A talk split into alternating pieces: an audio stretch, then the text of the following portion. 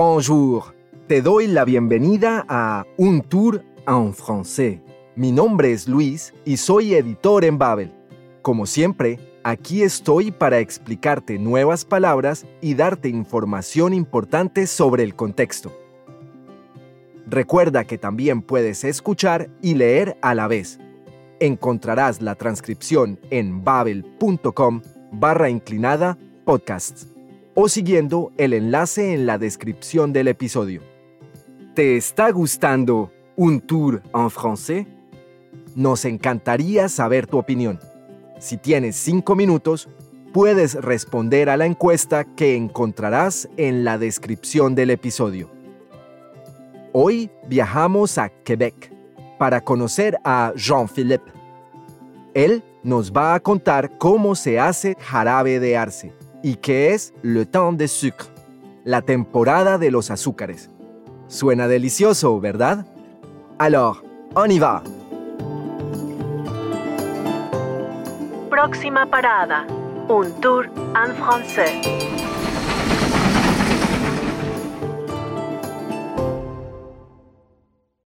El francés hablado en Quebec se conoce como quebequés o francés de Quebec. La pronunciación y el vocabulario de esta variedad difiere bastante del francés de Francia. Eso se debe a que el francés de Quebec y el francés europeo han ido evolucionando por separado desde el siglo XVII. Pero, como te puedes imaginar, a pesar de algunas diferencias, la gente de Quebec y la de otros países puede entenderse sin ningún problema. Je m'appelle Jean-Philippe et je vais vous parler d'une tradition québécoise, le temps des sucres. Au Québec, le temps des sucres, c'est la fête de l'érable. Au printemps, pendant un mois, on se retrouve pour faire la fête en famille, entre amis ou entre collègues et manger les produits de l'érable. Chez moi, c'est une tradition familiale parce que mon oncle et ma tante possèdent une plantation d'érable et une cabane à sucre. Ils fabriquent du sirop d'érable, du beurre d'érable et du sucre d'érable. Como nos cuenta Jean-Philippe, le temps de sucre, literalmente el tiempo de los azúcares, es la época en la que se celebra la Fête de l'érable, la fiesta del arce. Cada primavera, durante un mes, la gente de Quebec se reúne con sus familiares, amigos y colegas para saborear productos a base de arce. Jean-Philippe también me explicó que en este periodo se suelen comer platos muy contundentes, como frijoles con tocino, jamón ahumado o sopa de guisantes. Para nuestro protagonista, se trata de una tradición familiar. Une tradition familiale. Pero, ¿has entendido por qué?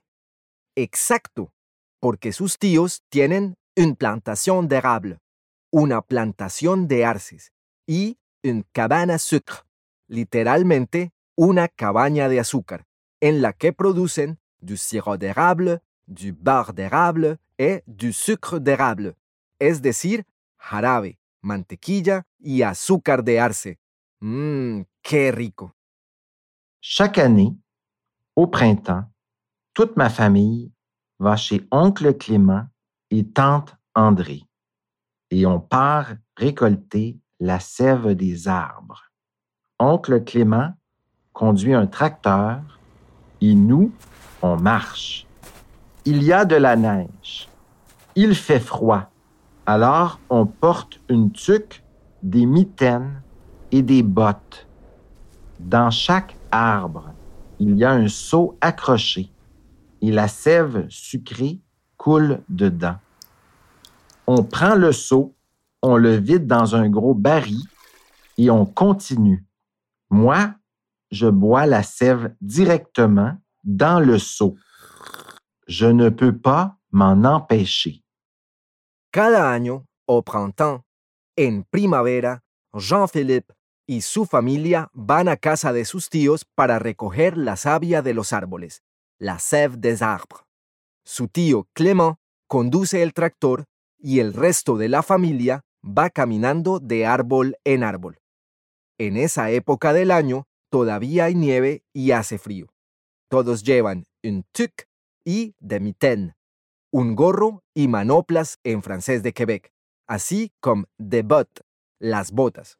Como nos dice Jean-Philippe, hay un cubo, un seau, colgado en cada arce, y la savia se derrama dentro de este. La sève coule dedans. Cada familiar toma un cubo, lo vacía en un gran barril y pasa al siguiente árbol. Pero Jean-Philippe confiesa que se bebe la savia directamente del cubo. Dice, Je ne peux pas m'en empêcher. No puedo resistirme. La verdad es que suena bastante tentador. On marche pendant des heures dans la forêt pour prendre le contenu des seaux. Et quand le baril est plein, on revient à la cabane pour fabriquer le sirop d'érable. Comment on fait? C'est très simple. On fait bouillir la sève très longtemps et l'eau s'évapore. À la fin, on a du sirop d'érable. Mais ce n'est pas fini. On peut aussi faire de la tire. De la quoi? De la tire d'érable. On chauffe le sirop d'érable et on le verse dans la neige. Ensuite, on enroule la pâte collante sur un bâtonnet. C'est comme une sucette molle. J'en mange plein. C'est super bon. Jean-Philippe nos cuenta que, para vaciar los cubos, caminan durante horas por el bosque, la forêt, y cuando el barril está lleno, regresan a la cabaña para preparar el jarabe de arce. Pero por cierto, ¿cómo se hace? C'est très simple. Es muy fácil. Basta con hervir la savia hasta que se evapore el agua. Y después también se puede preparar de la tire d'érable. Literalmente, tira de arce. Un tipo de caramelo. Para ello, se calienta el jarabe de arce y se vierte sobre la nieve, la neige. Y como nos explica Jean-Philippe, ensuite on enroule la pâte collante sur un bâtonnet.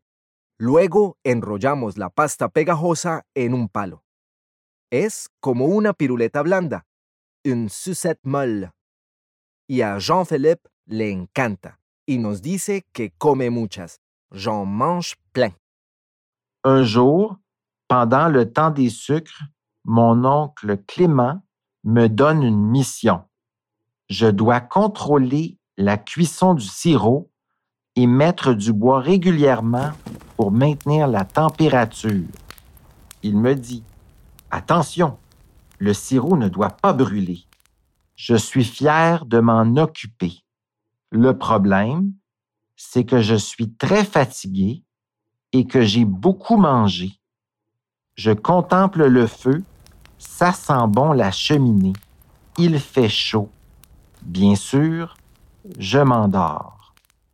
Quand je me réveille, je regarde l'heure. Où pelaille! J'ai dormi deux heures et maintenant le sirop n'est plus chaud.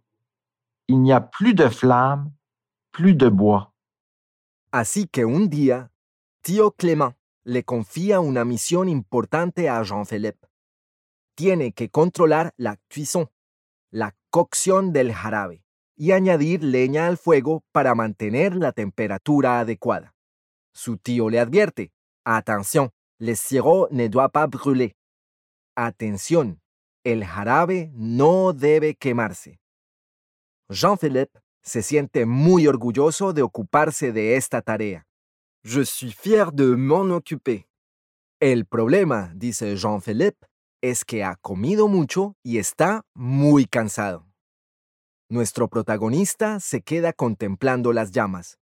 El olor a fuego de la chimenea y la temperatura en la cabaña son realmente agradables.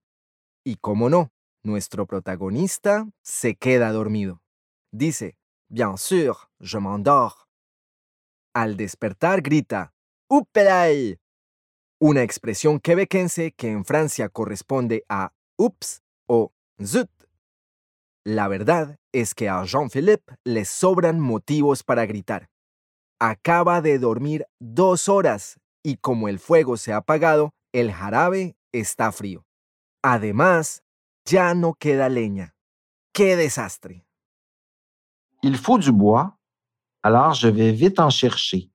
Mais il n'y a plus de bois. Alors je cherche mon oncle, ma tante, mes parents. Mais c'est bizarre. Il n'y a personne. Ils sont repartis vers les arbres? Je cours dans la neige. J'appelle. Toujours personne. Je suis inquiet pour le sirop, mais aussi pour moi. La nuit tombe.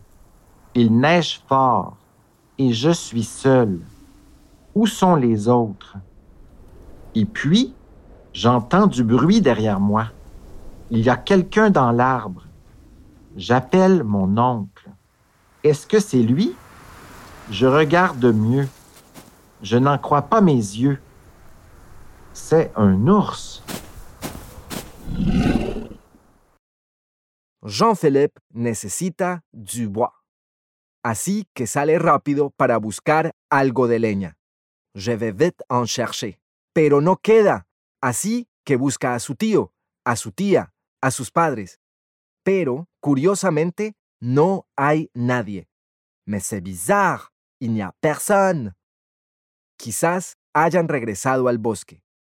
Jean-Philippe se echa a correr por la nieve mientras grita sus nombres, pero no encuentra a nadie. Empieza a preocuparse por el jarabe y también por él mismo.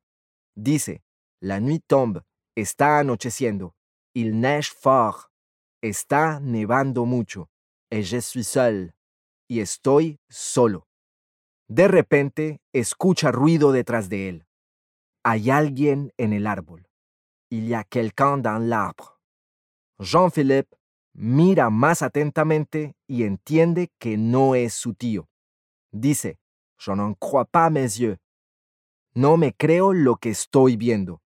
C'est un ours. Es un oso. Soudain, j'entends des pas. J'ouvre les yeux. Je suis dans la cabane à sucre. Le bois et l'ours, c'était juste un cauchemar. Mon oncle arrive. Il s'assoit à côté de moi pour surveiller le sirop. Je lui raconte mon rêve. Il rigole. Il n'y a pas d'ours ici. Le soir, on dîne ensemble avec les cousins et les cousines. Tante André a préparé des fèves au lard. Ça sent le lard grillé. Quel bon moment. Ah, dommage que le temps des sucres ne dure que quatre semaines. Y al final, ¿qué le pasa a Jean-Philippe? De repente escucha pasos. Abre los ojos y nota que está de vuelta en la cabana sucre. Todo ha sido una pesadilla, un cauchemar. Tío Clément entra y se sienta a su lado para vigilar el jarabe. Cuando Jean-Philippe le cuenta su sueño, son rêve, su tío no puede contener la risa. ¿Has entendido por qué? Pues porque no hay osos en esa región. Por la noche, cenan con les cousins et les cousines, los primos y las primas. Tía André ha preparado frijoles con tocino. Mmm, qué bien huelen. Es realmente una pena que le temps de sucre solo dure cuatro semanas. Por cierto, ¿has notado que Jean-Philippe utiliza varias veces la palabra? En francés, un también se utiliza como pronombre y permite, por lo tanto, de referirse a algo ya mencionado. Por ejemplo, je vais chercher du bois. Voy a buscar leña. Je vais en chercher. Si quieres aprender más sobre el pronombre un, te recomiendo echarles un ojo a los cursos de Babel. Recuerda que siempre puedes volver a escuchar el episodio tantas veces como quieras. Y si todavía te quedan ganas de dulces o te sientes con la suficiente confianza, te recomiendo escuchar la versión solo en francés. También puedes responder a la encuesta sobre el podcast que encontrarás en la descripción del episodio. Merci. Gracias por escucharnos. Te espero en la próxima parada de nuestro viaje. Como dicen en Quebec, a tanto. Hasta luego.